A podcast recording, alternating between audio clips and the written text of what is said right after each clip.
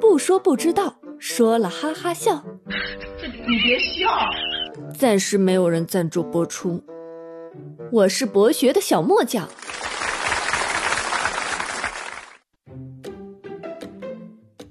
弹幕君，我们商量一下怎么对付兔子。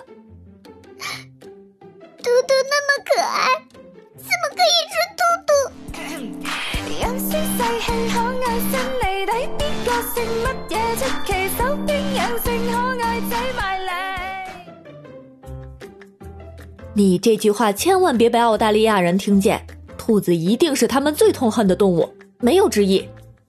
纳尼？你不知道澳洲人跟兔子打了一场三百年的战役，才最终勉强获胜的吧？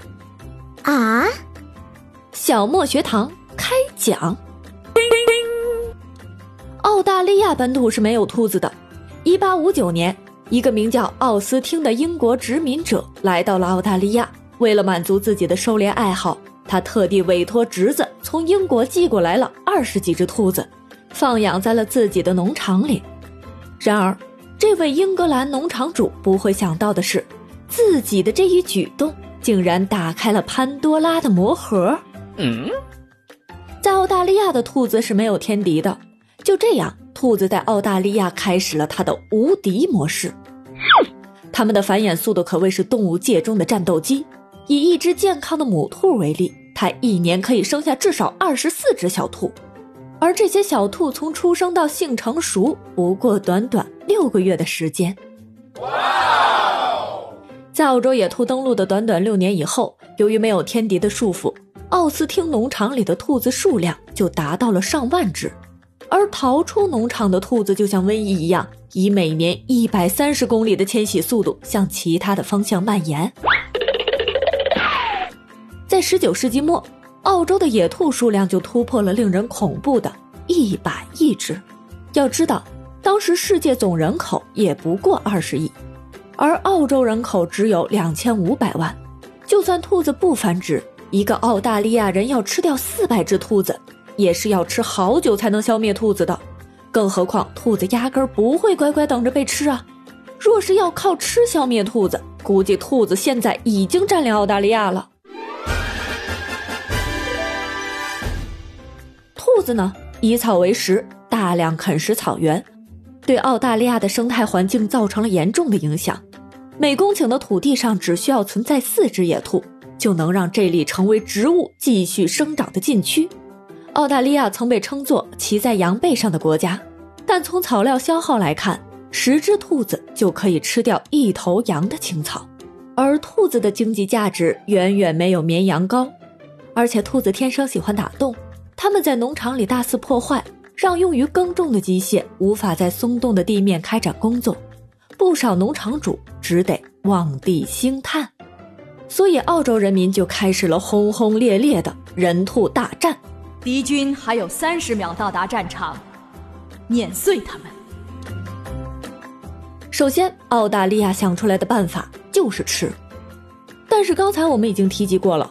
哪怕兔子憋住一年不繁殖，澳大利亚人也要一年吃四百只兔子才能把兔子吃光。嗯，吃兔子吃到吐死。然后他们又想出了一个更奇葩的办法。那兔子不是没有天敌吗？那我们就移民一些天敌进场对付它。狐狸，嗯，绝对没有好事儿。对，狐狸也不笨呢。兔子跑这么快，肉又少。狐狸心念一转，嗯，我们去吃羊，去吃其他跑得慢的天然呆的小动物。而且别说兔子了，狐狸在澳洲也没有天敌。结果造成了二十种野生动物灭绝，四十三种濒临绝种，每年对畜牧业的损失高达上亿美元。所以这招也失败了。嘿嘿。简直就是驱狼逐虎啊！然后第三个办法更搞笑，绝望中的澳大利亚政府只好采用一种较为原始的阻击方法，那就是通过修建一条纵观澳洲大陆南北总计长达三千多公里的铁网护栏，来阻止兔群侵袭西部的肥沃农业区域。这样的法子据说是受到了古代中国修筑长城的启发。澳洲人民经历了七年的努力，于一九零八年完成了这一壮举，还为此进了吉尼斯世界纪录。但是即便如此，也阻挡不了兔子的脚步。没过几年后，因为自然环境的侵蚀，这几条铁网逐渐伤痕累累，再加上兔子超强的钻洞能力，很快这些费尽心血造出来的长城，便在兔子的眼中形同虚设。气急败坏之下，澳政府居然动用了二战中对付日本侵略者的轰炸机来对付兔子，只不过其投下的不是炸弹，而是毒气。但是这样的法子无非是两败俱伤，许多牲畜惨遭连累。澳洲政府在放弃这种方法后，对民众发出通告：私自饲养兔子将会被处以罚款，甚至面临牢狱之灾。澳大利亚各处均张贴了禁止饲养兔子的标识，违者最高处以四点四万澳元罚款。到了上世纪五十年代。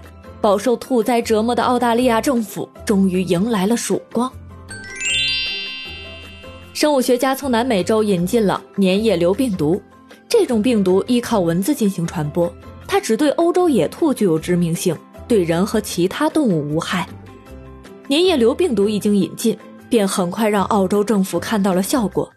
一九五二年，澳洲的兔子有百分之九十的种群被消灭。到了一九九零年的时候。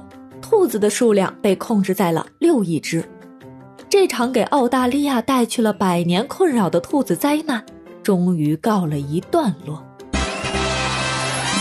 最终评价：不作死就不会死。